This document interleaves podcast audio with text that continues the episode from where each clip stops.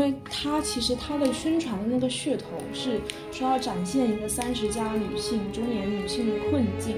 要展现她们是如何的自强，但最后展现的方式则是通过打小三。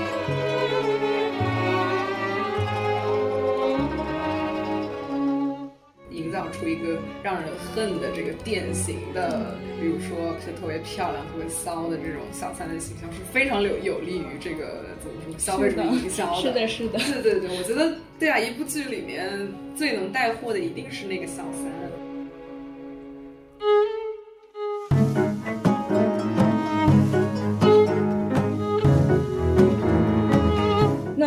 会期待一个跟他审美不跟大众审美不符的，或是很胖的，或者是没有没有那么青春靓丽的一个形象来喊出 girl power。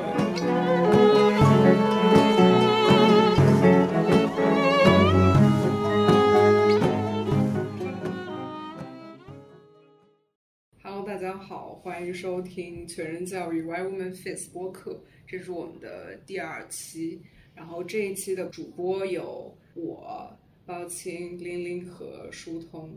我们轮轮流打个招呼吧。大家好，我是舒彤，我是玲玲，我是包青，我是满地。在正式开始录制之前，我们想分享一点开心，然后并且对于我们来说也有意义的一件事情，就是我们在前两天完成了对我们的播客联动的校园女权学社的正式的注销。这个独立的组织和我们的播客中文同名，也叫全人教育，英文名叫 Just Fisted。关于这个女权小组的更多动向，我们以后也会在播客中提到，欢迎大家关注。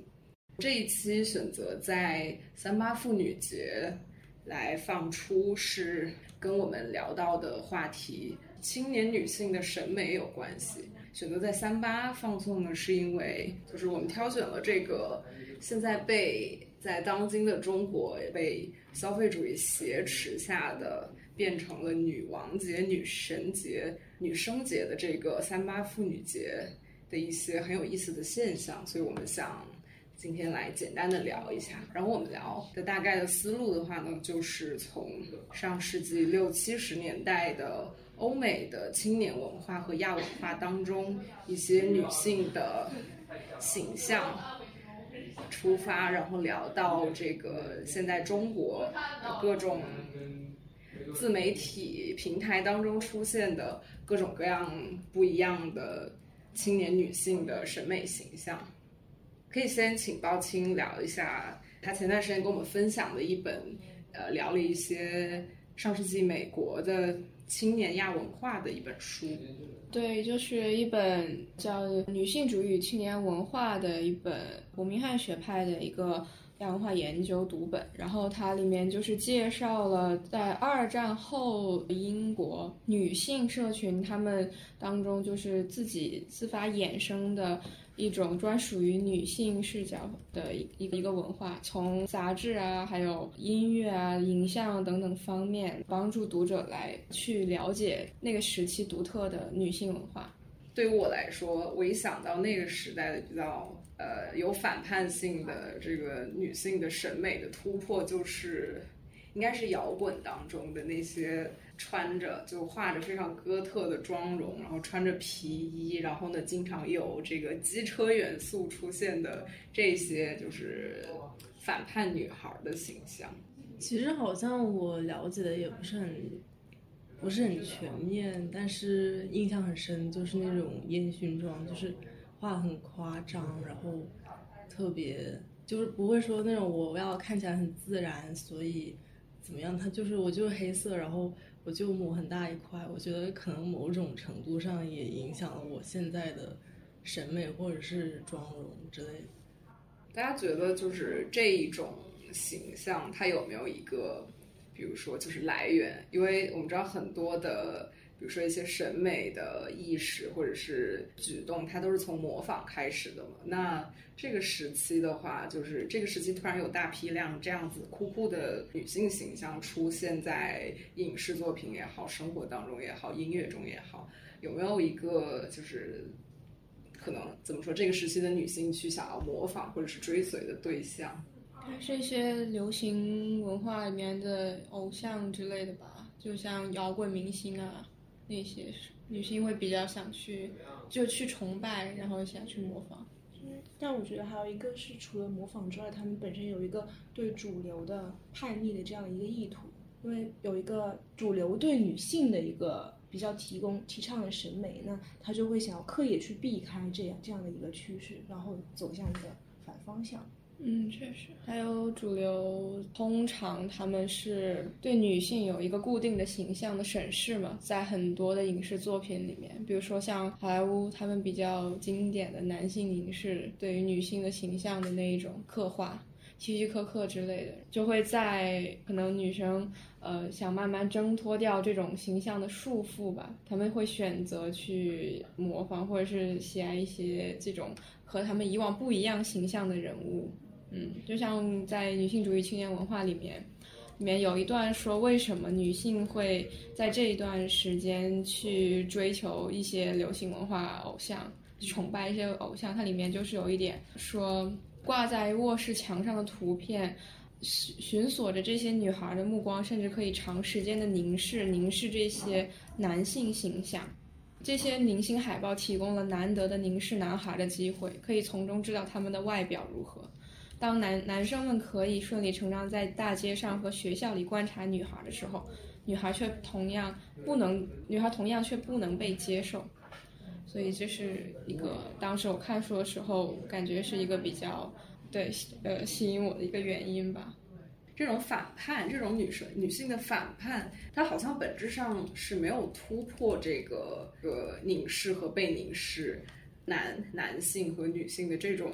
二元的结构里面，它好像还是是在试图找一种，就是直接就是你对我，然后我希望用同样的方法对对你回去这样子的一种方式吧。我觉得的摇滚女明星或者是女 gangster 女坏蛋的形象，它还是跟男人的这种男性的形象还是挺不一样的，就是他他他保留了。他其实是保留了女性的很多特质在里面的，就比如说，我觉得他们的那个时候的模仿，并不是所有的女女人都会去剪短头发，或者说男性那种发发呃发型，他们还是保留了长头发的这个特征，然后在上面做一些，比如说比较疯狂的改动，就所以我觉得也是有很独立的反思在里面的，呃，在意识形态层面的一些可能没有那么没有那么先进的。表现吧，让我想到了，其实到了七十年代的时候，其实开始出现了一些我愿意称之为叫一种女性的出走的一种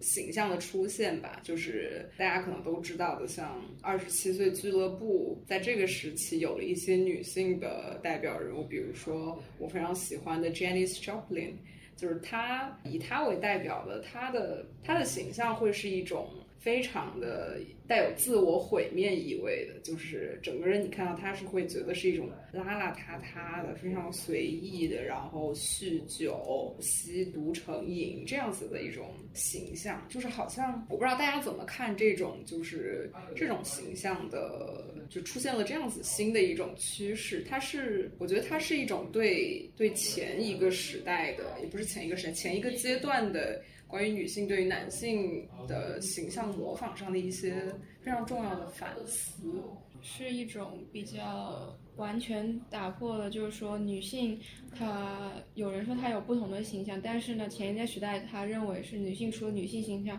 另外一个就是男性形象。但其实他好像在说，女性除了女性形象，她其实有各种各样不同的形象，并不是说她只有另外一种男性形象。对对对对，就好像是要想要跳脱出这种也是二模仿。对对，但是实际上好像又有一种其实没有没有依据，没有没有没有没有这样的。支撑的的那种无助的感觉，所以，但是他又不希望去在自己的可能形象上去求助于或者是依附于很长时间来主导着流行文化这些男人的形象，然后，所以出现了他们这种非常的非常的毁灭形象的女性。我是非常，我个人是非常喜欢他们的。形象、音乐作品也好，就好像就他们的形象里，我很可贵的一点是你，我觉得他是他抹掉了非常强烈的这种性吸引的元素，比如说。六十年代的那些什么皮革，然后什么铆钉，就是这样子的。我觉得这是非常的有性吸引的一些符号。然后这个时代的这个时代的人，我感觉他们就是就抹掉了这些这这样子的形象。对，就是就是把它一个单一或者二元，把它推向一个多元的审美的一个构建的过程。所以我之前在看一个关于后女性主义的文献的时候，也在说，后女性主义就是在打破呃原自由女性主义的性别基础上，就是他们完全打破了性别话语的这个概念，愿意发展出一个以人为基础的一个多元的文化、多元形象的这么一个就是话语，愿意在社社会上构建这么一个话语。然后呃，在看后女性主义里面还有一。点就是有人把后女性主义理解成为一种消费主义呃影响下构成的呃一个形象吧，有人不是很赞同这种，就像九十年代当时像。麦当娜等等那种性感形象的出现，他们认为这个时候就是女性她获得了一定的财富自由之后，就获得了一定的自由。在这个自由的话语下，他们就认为女性她其实在那一阶段的大部分应该说是白人女性，她们就获得了所谓的性别平等。有一些媒体把它认为是一种，她们可以自由的成为一个真正的性客体了。我认为这种形象它是。这种通过赋权你部分的这个平等，同时在继续加固你的这个性客体的这个地位，这是有些人不太赞同一些后女性主义的一些一些方面吧。但是后女性主义它本它根本上其实还是说想去构建一个多元的东西，它是也也会把就性别问题扩大到一个交叉学科上面。来看待的，嗯嗯嗯，后现代女性主义是嗯后现对后女性主义。那刚刚讲到了提到了消费主义的话，那就我觉得我们进而可以来聊一下这个在我们生活的这一片土地上，我们身边的一些非常受消费主义影响甚至控制的一些现代青年女性的一些审美。我觉得大家都可以来分享一点，因为大家都是女生嘛，我觉得呃都可以来分享一点自己的观察。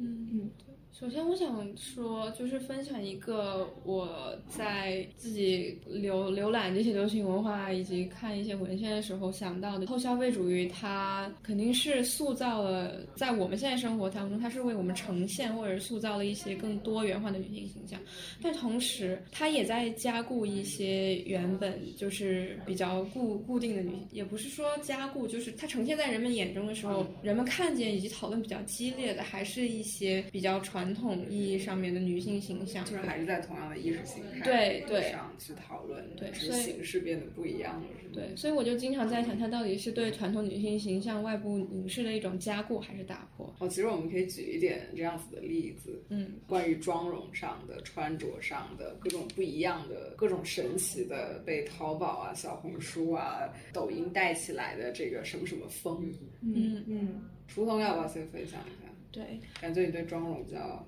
对，因为我 对平常会看很多关于呃美妆类型的一些内容，那我发现呢，特别是去年的下半年到现在为止，都会有一个非常流行的风格吧。基本上所有的博主，还有包括我身边的一些朋友，都会做这样的风格，然后把它叫做茶艺妆。然后我觉得大家应该可能都有听过这个词吧。我们前面准备要讨论的时候提到过两个，一个是茶艺妆，一个是家暴妆。但是这两个，反正这两个风格在在主流媒体上的声音还是蛮不一样的，很多人可能都会去抨击家暴装这样的一一种风格，因为它是，实际上是把一种伤口、一种很很严肃的社会现象给它。娱乐化，对对对，对。但是其实，但是大家对于茶艺妆基本上是很多人是没有这样的指责的这样的一种态度。大家包括就是在你身边，有人可能会他会去很强烈的指责家暴装这种做法，大家可能会同时出一个茶艺妆的视频。那茶艺妆这个东西呢，他的鼻祖是呃，也是一个非常有争议的网一网上的一个人物，叫做半藏森林。那他的事情，我觉得很多人应该有听过。他是一个算是被大家骂成是小三的这样的一个网红吧，但是同时他长得很漂亮，他的。照片什么是那种清纯风的那样的照片，然后大家会非常乐于去模仿他。但有一个非常有意思的现象是，大家对于他的积极的模仿是建立在一个消极的道德上面的态度上的。大家对他的模仿好像就是建立在一种我比绿茶更漂亮，我就是在你的风格上做到极致，但我不是你这样的人。绿茶这个词本身呢，它也是一种，我觉得在道德上面，它是一种形容一个女生。看起来非常的漂亮，非常清纯，但是实质觉得他就是会有一种谴责他，对，是种谴责，对对，所以我觉得其实很有意思，是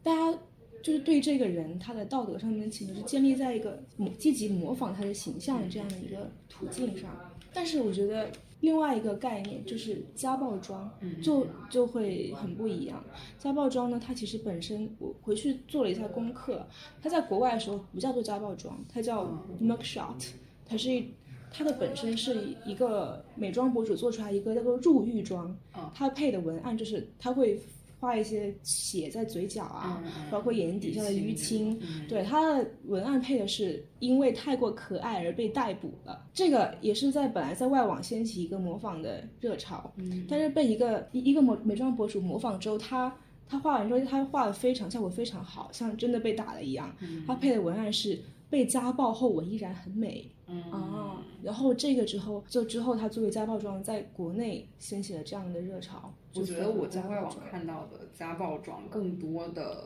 只是我看到的，更多的是在利用模仿家暴妆，它其实是在它反对，在反家暴，对，去呼吁大家注意这样的一个问题。嗯，对，所以其实国内模仿的所谓家暴妆，跟他们的家暴妆是完全不是一个东西。其实国内很多美妆博主画的家暴妆，它是。只是一些血啊、伤痕，但是它还是要展现一个主要是美丽的一个形象，或者你的眼神，对，或者说你的眼眼神看起来是很酷或者很不羁的，这是国内的所谓家暴妆，有一个比较大的不一样。嗯，就呃，在说到那个茶艺的时候，我想到就是国内之前一个大热播剧《三十而已》，然后它本它这个剧本身它的。那个写剧的意图是为了让大家就是展示就是都市女性的形象以及女女性一个三十岁以后就是一种全新的可能性，但是呢，它嗯这个剧被讨论的更热的一个话题却是就是另外一个就是呃成为小三的一个人物就是林有有，她也是当时被就是在网络上那个标签打上茶艺的一个比较多的一个。形象吧，就是这部剧它的本意其实是塑造一个更立体的一个女性形象，但其实到最后大家关注关注点、讨论的点还是所谓的一些所谓道德上有一些瑕疵的一些女性，大家会把自己的愤怒撒到这些人物的身上。对这部剧我印象很深刻，当时跟包青讨论了很多次，因为他其实他的宣传的那个噱头是说要展现一个三十加女性、中年女性的困境，要展现她们是如何的自强，但最后展现的方式则是通过打小三，就是展示女主角与第三者之间的一个争斗、一个雌竞，来宣扬这种，其实 对，就是好像很多影视，我现在觉得。这个我在大陆可能看到了很多典型的影视作品当中，他想去聊厌女这个问题，他想去展现一个独立女性的问题，他最后都在用的手段都是用女性内斗，就是一个更强的女的去批斗一个更更看上去不进步的那个女的。是的，嗯，包括包括我其实没有看过这个剧了，但是我好像在逛淘宝的时候有经常看到过《三十而已》谁谁谁同款什么的这个衣服，那我会觉得。呃，这种剧的怎么说？这种剧它试图去去强调一个独立女性的这种内核，我是非常怀疑的。我会觉得，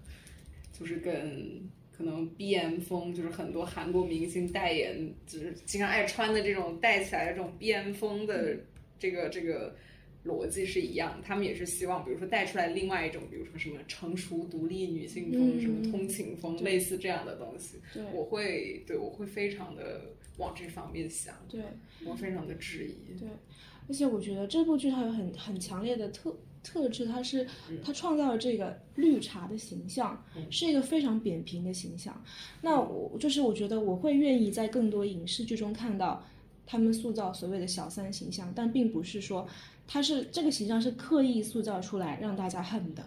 对对对，对他没有说去观察，就是剖析一下这个人背后的心理，他为什么要去他的一些行为，他没有，他没有，他只是把一些所有招人恨的行为都装在这个人的身上。我觉得这是一种，算是一种污名化来的，其实就是对于我觉得在就是怎么说，算一种营销手段来说，一个营造出一个让人恨的这个典型的，比如说就特别漂亮、特别骚的这种小三的形象，是非常有有利于这个怎么说消费主义营销的 是的，是的，对对对，我觉得对啊，一部剧里面最能带货的一定是那个小三。虽然说我没太看过这种剧，但是我就是这么觉得了。嗯，所以我会觉得它是一部剧，它做出来两方面都想兼顾，一方面它又是想去吸引大家来看，就是我们有塑造一个和以以往完全不同的形象，或者是所谓立体的形象，但其实同时我也想让大家来看一些所谓的卖点吧，嗯嗯，讨论度会高的一些点。还有就像 Mandy 刚刚说的 BM 风这些，就是像 BM 风这些是呃一些 K-pop 呃流行文化里面的呃带起来的一个时尚品牌，是以一种专门卖小号的女装为一个卖点。很多女生，她现在在国内也开了一些那个专属那个线下只有在线下香港吗？门店，呃上海也有，上海也有嗯，然后现在线下门店就会有很多店员也是精选的一些非常外貌非常好的一些女性或者男性店员，就会有很多的人去那里面打卡呀，然后去试衣服，去小红书上面去给大家展示。嗯 K-pop，呃，他们也会带出来一批，呃，就是现在大家比较很多女性都会非常喜欢的一种风格，就是 girl power、girl crush 这一种的。嗯，就是一种比较凌厉的这种眼眼妆风格啊，然后有一种好像不是很呃和以往的那种性感呃讨好式的性感是不太一样的，对，它是比较有个人风格，就是要自我展示的一种，就是我我来定义我是否性感，我是否酷的一种感觉。嗯嗯，但是其实我认为他还有一点没有跳脱出来，就是他还是因为是韩国偶像流行、呃偶像开始的嘛，嗯。他们还是有一种偶像的那个规矩在自己身上的嘛，要瘦，对，要白，对。呃要高挑或者对之类的。对对，嗯，但是有一个不太同的，呃，不太和和传统偶像不太一样的形象，就是妈妈木的那个花纱。嗯嗯嗯，嗯对，它是一种大家说是比较偏向欧美风的那一种嘛，但是它我是觉得它是一种完全不同于韩国大家刻板印象里面的女性 idol 的形象出现的。我觉得她的形象非常的，就是我觉得就是目前来说，可能在这种呃亚洲地区的这种一种 celebrity 的形象中，我非常喜欢的一种，而且我并不觉得它是一种。对，我觉得不能从他的可能发型、跟发、跟声线还有妆容中就看出来他是一个，比如说欧美范儿的一个人，因为我觉得不管是这种可能现在比较 girl crush 的这种比较凌厉的妆容也好，嗯。还是像比较比较怎么说比较健美的这种欧美的这种形象也好，我觉得就是在一种一种所谓的风格里面，如果你单独其实展示的只是带妆的或者是某一个妆容的那一面，它其实怎么样都是一个扁平化的。就是我是会觉得，就是如果说要去跳脱出一种跳脱出一种反凝视，跳脱出一种被凝视的这种困境的话，我会觉得非常有必要要去展现，比如说这种风格，你所所以塑造这种风格之下，它在不被凝视的时候是什么样子？就比如说一个所谓欧美范儿的人，他可能上街是化什么样的妆，但是他他在家他是什么样子的？就是他不带妆的时候，他是一个什么样子的形象？就像就像比如说现在有那个上海的一个独立内衣牌子内外，就是我会觉得就是需要。需要有一种就是从里到外，就是方方面面的都要去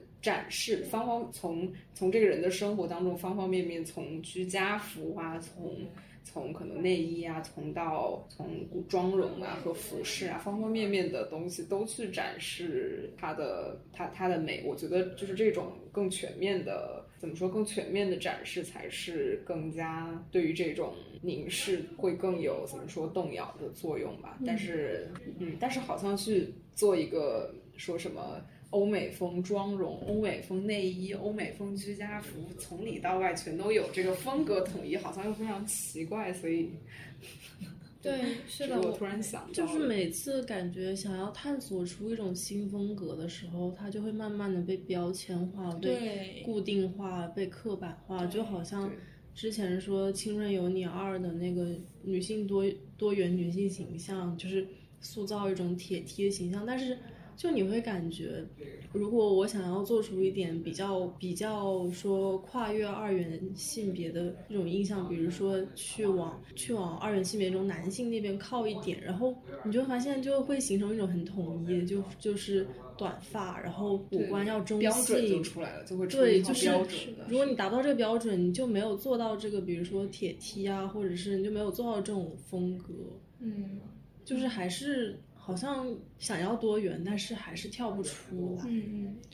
我昨天刚刚包志清提到一个，包志清提到一个概念，也也不是概念，是一个口号吧，叫做 “girl power”。昨天我有看到关于这个词的一个介绍吧，嗯，我不是特别了解，只是大概看了一下。那它其实是上世纪九十年代一个运动，叫做 Riot Girls。它其实是一个偏常非常偏向消费主义的观概概念来的，它它它是。它所倡导的是避开主流和男性主导的消费，就当时会有很多女生的穿搭是她把呃蕾丝领的公主裙和马丁黑色的马丁靴还有超短发配在一起，然后去展现一种叛逆。但是这个词真正的流行起来是在九十年代末，那个 Spice Girls。那个贝克汉姆的老婆也是哦，维多利亚贝克汉姆。对对对，然后 Spice Girls 的形象也是非常经典，她们身材很好，很火辣，很辣穿很辣的裙子，是寸头，对，穿辣裙子，然后他们就会在在台上就是喊出什么我的性感是呃，就展现自己的性感，然后说我的美由由我来什么决定这样的一些概念，但是后面会有一个现象，就是大家会期望喊出这些口号的人是火辣的。是健美的，是漂亮的。那我们不会期待一个跟他审美不跟大众审美不符的，或是很胖的，或是没有没有那么青春靓丽的一个形象来喊出 girl power，大家不会期待。所以它后面有一个问题，就是其实这个 girl power 还是展现在一个非常男性凝视的对，还是展现在所谓大众的非常审非常大众的一个审美的。嗯，印象里面，嗯，你说到这个，我终于能总结想到我刚刚讲的那个了，就是你会看到大家现在所谓想要去打破这个女性的传统形象的手段，无非就是我可能今天看到这种寸头配吊带裙的形象，明天你可能就会在荧幕上看到一只全部都是加大码模特的做的一个。做的一个非常非常典型的这种广告吧，就是好像好像我们好像我们在说的，就是跳脱不出来这个凝视，其实呃以及说不可避免的把这个一套审美一种风格就标签化，就是因为我觉得是因为这种现在呃消费主义下这种大部分的呃品牌用的策略就是它就是展现女性的这一面。展现女性非常单一的这一面当中的审美，而而不去试图，比如说展示一个一个比较完整的她的在生活当中的一种状态。对，就所以她她展示的，她只要她展示的是一一一个形象，而不是一种状态的话，她不可避免就是她不管是再怎么样，在当下看来是非常的突破传统的，比如说贝克汉姆那种。还是说我们现在看到的一些可能，呃，Rihanna 她带起来的这种呃加大码的非常性感的这个内衣牌子，都会让我们觉得有一种好像对，就是好像这个为什么自立为一个门派了？就是这个为什么变得这么的变成了好像从试图从一种旧的 stereotype 跳出来，结果自己变成了一种新的 stereotype。我觉得是因为还是因为这个就是消费主义主导的问题，因为很长时间来这些广告商他们都没有想要去变改变这个策略，那就是在广告中展现一个。完整的，不是片面的女性的形象。对我，呃，听到 Mandy 讲这个，我想起来，还有华莎之前有一个节目叫《我独自生活》，嗯，他会在里面展示出来华莎没有化妆的那一面，嗯，然后她在生活中，她是每天早上起床，然后把头发一躺，也不刷牙洗脸，就在那边看电视，然后起来吃饭随便吃吃，出去也不化妆，作为一个女爱豆的形象。呃，并没有节食减肥，吃了好几盘烧烤这样子，这个时候观众会非常有共鸣，就是尤其是女性观众。对对对。嗯，虽然大家在生活中经常被一些标签化的口号给洗脑或者吸引，但是其实到呃当就是真正展示给大家就是一个真实的人他在生活中所谓常态是什么，但这大家还是会想起来。嗯，自己生活中是什么形象？嗯，到底应该是什么样的形象？我想起来，就是呃，其实《青春有你二》它里面这一点，我做的也，我我觉得是做的也比较好的一个点，就是它会展示出女生之间并没有词斗之类的这种真实的一个友情，大家会就是互相帮助，你哭的时候，我就是会去安慰你，对，然后呃，大家互相呃晚上吃宵夜，你帮我打掩护，帮你打掩护或者是什么之类的。一个非常就是有爱的一个状态。对我非常喜欢它里面的竞争，都是一些很敞亮的竞争。比如说，我们来争一个 C 位，我们就就这样比试，而不是那种就是让你感觉很不舒服的所谓的。现在很多那种。节目知道上，他会放大这种这个女生之间的撕逼。就我原来其实我我应该是初中的时候很喜欢看一个叫 Project Runway 的一个美国的选秀节目，就是选超模的。嗯，最喜欢放在片头的内容一定是撕逼，就是他无限放大这个撕逼，让你觉得女人和女人之间就不可能存在一个很友好的状态，女人和女人之间一定是竞争的、充满敌意的。对，我觉得是非常狡猾的一种策略。对。所以其实，即便《青春有你》在这方面已经做得非常好了，但是它的很多热点讨论，在豆，特别在豆瓣上面的讨论，但还是非常热衷于分析他们谁跟谁之间有一些矛盾，有些对争斗，他们会非常热衷于这样。对，所以展现出来大家被吸引的是一个原因，但真正讨论的又是另外一个。是的，就很容易跑偏，就是不是我原来想要表达的东西。对。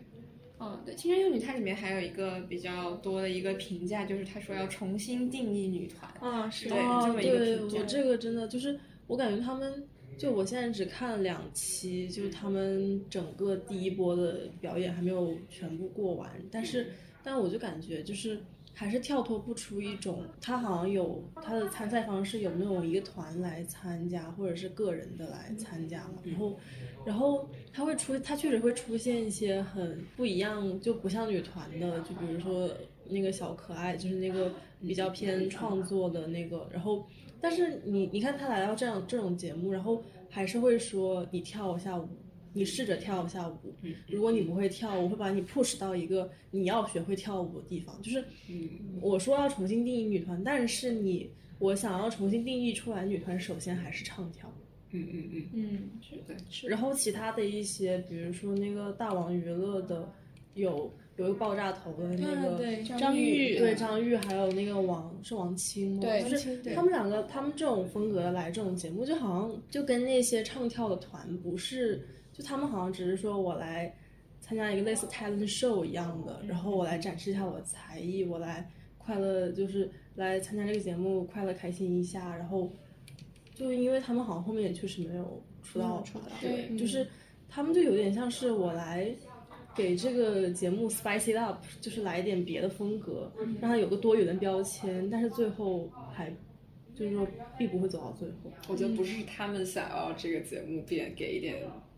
天味的料，我觉得是节目组织，我觉得就 again 营销，就他们要做出这种。可是我觉得他，我觉得这是一个挺成功的女团营销的就是即便她跳跳脱不出唱跳，即便她还是会要求那些不善于唱跳、不善于去唱那些很可爱的歌的。呃，女生去尝试这个很可爱的风格，他们会换组不同风格的组嘛。但是她很成功的一点，不是在于，我觉得不是在于让不同的让不同的人。让不同的这个角色去尝试不同的风格，嗯我觉得她最成功的是还是他们在宿舍，嗯嗯、在成龙一起住的这些时候，对对，我觉得还是这一部分，就是那一部分，荧幕上那一部分永远是扁平的，就像是的就像我觉得很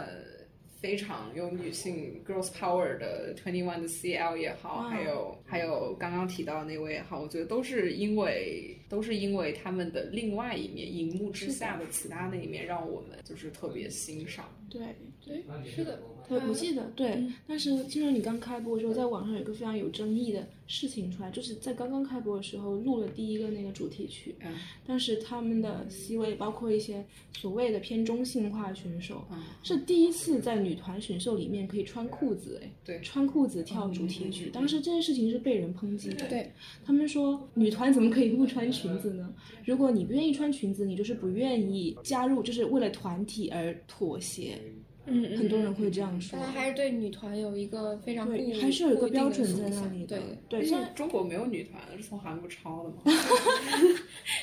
确实中国也没有确实嘻哈呀，都是韩国抄的呀。确实是，所以危险。嗯嗯嗯嗯嗯，我觉得其实他们，但是我觉得在这一点上面，允许他们选择自己要穿裤子还是穿裙子，也是蛮好的一点了。我觉得，对，它虽然就是大众讨论是大众讨论的一部分，但节目展呈现出来的一种态度，我觉得是就是一种算是可以帮助去标签化的一个形式吧。进步，对对，就有一定的积极性。对，就像他在里面写描述一些训练的时候，大家各种各样的形象，比如说经常大家会在讨论的时候觉得这个人形象反转或者颠覆，比如说大家刚开始的时候会呃。骂那个王新宇或者什么什么之类的，或上官喜爱他们之类的，但是在真正的去训练的时候，他看大家训练生一起的时候，大家会觉得哦，他们人还不错，对对对，对，这种就是一种比较典型的，包括我现在我是觉得，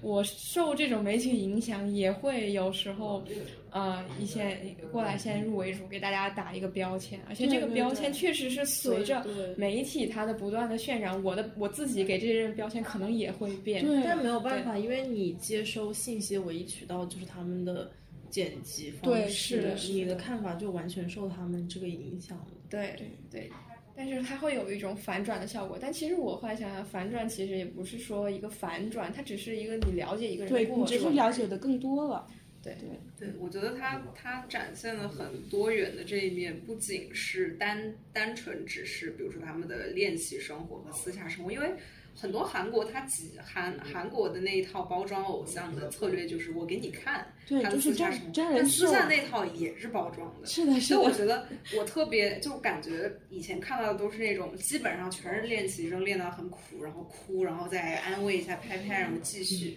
我记得我看到《青春有你二》里面有谁，那个人是谁我不记得了，就是他是想要他好像脚受伤了，但他还是想要用高跟鞋练，用高跟鞋穿着高跟鞋来跳舞，然后他们的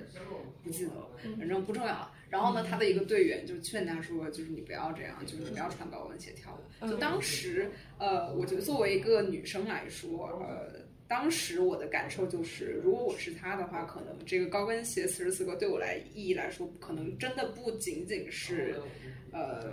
就是我想要到时候表演的时候是要穿高跟鞋，高跟鞋。我现在穿高跟鞋练是为了适应，而是给我的一种就是好像。对我，我是喜欢这个高跟鞋给我带来的，能给我带来的这种美的感觉的。对，它是我觉得这种感，它给我传达的这种感受是很真实的。就是即便可能那个那个说出这个话的人，他可能本身不觉得，但当时那一刻，我是觉得非常呃感动的。就比如说，就让我想到了身边一些可能因为皮肤过敏，但是还是非常坚持要化妆去遮盖，或者以及。嗯，就是也是关于，比如说穿高跟鞋一些很不舒服的一些装扮上面，嗯呃，即便是非常不舒服，但还是会去想要做。嗯就是带着痛苦去做的的这这这身边的一些女性和我自己的一些关于打扮上的经历，所以我觉得这这这一个小对这个小小事件还让我挺挺感动，就特别喜欢这个节目。就是有一种让大家都共感、产生连接的一种感觉，因为它很真实嘛。然后除了我觉得除了这个这种节目的对于女性形象的引呃引导，其实还有呃包括我们之前说到的这些各种各样在自媒体物上出现的这种被消费主义捆绑的非常片面的妆容和衣服上面的审美以外，我其实这这些年还看到了国内外都有的一种呃一种去污名化、去凝视的一种趋向的一种广告的拍摄广告方法的趋向，嗯。嗯就是有一个叫做 Ashley Armitage 的一个一个导演，他拍摄了一个关于展示女性私处体毛的广告，嗯。就是这个体毛又包括腋毛，可能肚脐到小腹之间的体毛，还有一些其他部分的体毛，就是然后在这些广告里，他呢是希望。能够呃呼吁一种让女性的私处毛发正常化，然后让大家正视他们的的一种一种引导吧。然后他就非他就拍了一系列这些照片，我觉得就是非常的美。然后以及包括刚刚提到的那个王菲代言的那个内外，他们最近发了一支三八节的那个广告，我觉得也是非常的，我是非常的喜欢，就是非常舒适的，非常就即便它也是一张单一的照片，但是它展现出来的那种女性的状态是非常非常舒适、非常自如的。所以我觉得这种广告的趋向也，我觉得特别欣慰吧，特别好。就这种东西，就是我一看到，我不会想到说是什么一种消费主义欺骗，我是会非常去买这个产品的。嗯嗯嗯是。还有没有什么大家想分享的一些其他的，就是我们身边的一些审美形象？身边的审美形象就是大家会标签化一些女性吧，白白呃叫什么呃香香香香香香软软的女孩呃子，对香香软软的女孩子，对对，然后又感觉是受影响影响比较大吧，就像日本动漫对或者是之类的，他会塑造。我觉得那个是挺吊诡的一方，他动漫里面的女生是没有乳头的。哦，是的，是的，对，然后是 的我曾经听过，哦，希望他不要听这个节目，他应该也不会听。谁啊？就一个朋友，他说，他有段时间就是真的以为女生是没有乳头的。哦，我我会想起你，你这样说，会想起之前有有人说，也他一个男性朋友认为女性的月经是蓝色的。我真对啊 对啊。因为他在广告里面看到的月经就是蓝色的，就是他做广告的，哦，对就是。A B C 的那个。对，对啊，对。对对我也希望我的月经是蓝色的，还希望是香香的。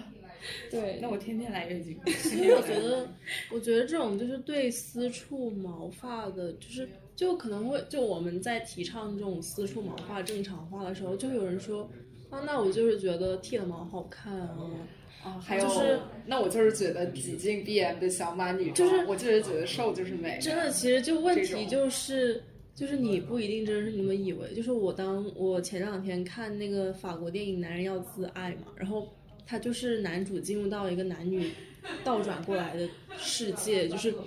呃男男的才要剃毛、除毛、穿辣、穿热裤，然后呃男的负责端茶倒水什么的，就是然后你你一开始也会觉得嗯好奇怪，就是男的。就那个腿光溜溜的，穿着个辣热裤走在街上，然后女性可以说我不穿内衣，然后我我一衬衫就这么敞开着，我的胸脯露出来也没有关系。你一开始会觉得有点奇怪，但后面就觉得还可以。然后到最后男就是那个女主，女主就是那个所谓的女权世界中的那种，呃，那她是来自那个世界的，然后她来到了我们现在这种男权世界。真的就是到结尾那一块，你突然这样又跳转回来，然后你，我当时是她当时是女女主走在街上，然后大街上都是正常那种，就是露腿穿短裙的女女性，就是这个时候真的会有一种突然不习惯的感觉，就是就有些人可能真的觉得我就是觉得剃毛很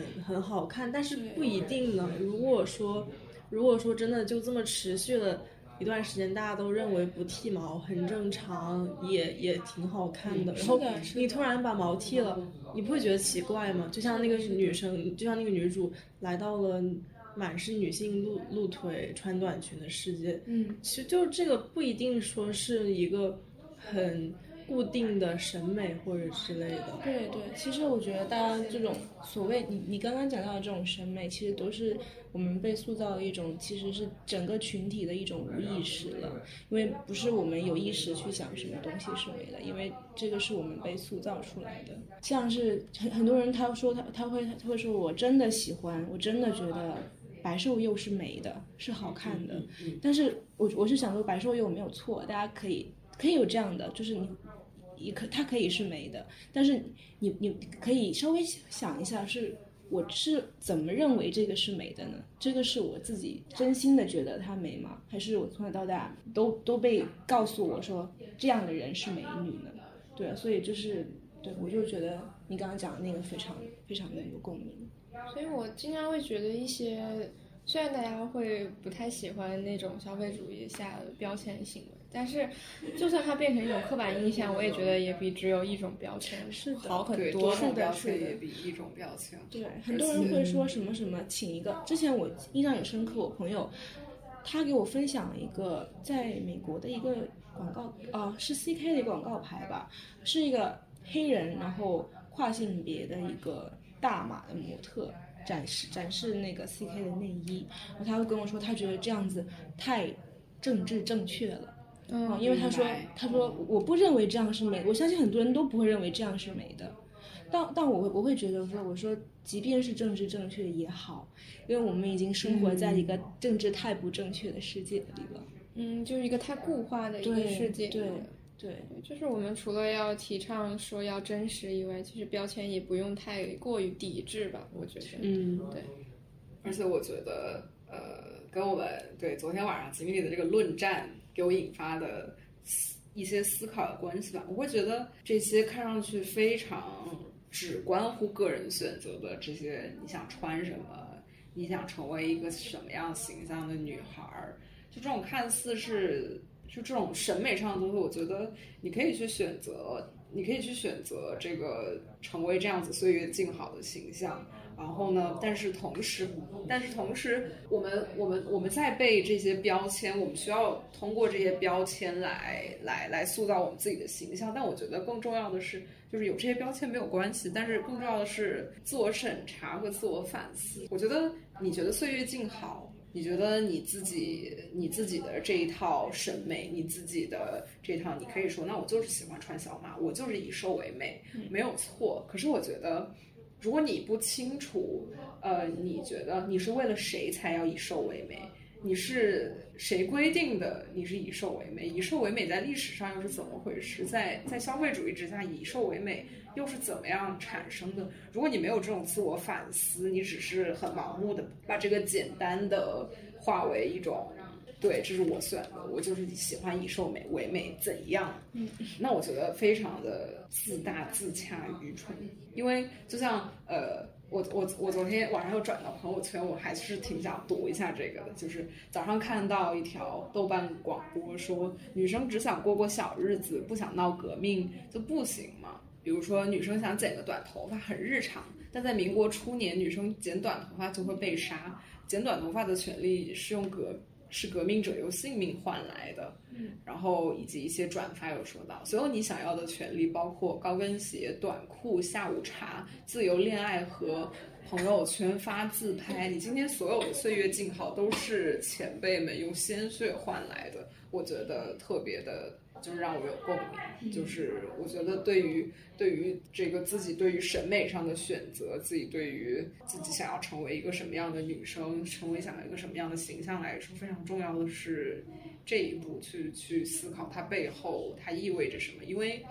因为因为我觉得我们我们选择的形象，我们选择去消费的对象，其实决定了。我们生活在一个什么样的世界？我们选择了，就其实这个消费权它就是一种投票权。我觉得，就是你选择要去以瘦美为美，或者是呃，我选择我要我要这种，我选择我要我更喜欢大码模特代言的这些产品之后，它其实对于很多嗯公公众的这些议题上来说都是非常有影响力的。是的，嗯，对昨天晚上讨论，我会是觉得说，呃，如果你不是很理解别人想呃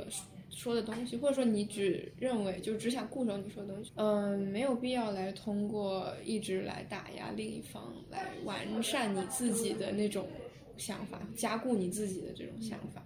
嗯，这个虽然说是自己私下看起来像是自己在微博里面的一种讨论吧，但嗯，其实我觉得它还是一种没有，就是确实是没有经过反思的一种想法吧，就是确实是会伤害到一些人。嗯，毕竟我们，我是觉得我们这个行为也没有说我去伤害到了谁之类的。是我对啊，我们讲这个也没有说，我觉得我有多正义，只是我觉得重点，我们的重点不在同样一件事情上。对，那这一期就先到这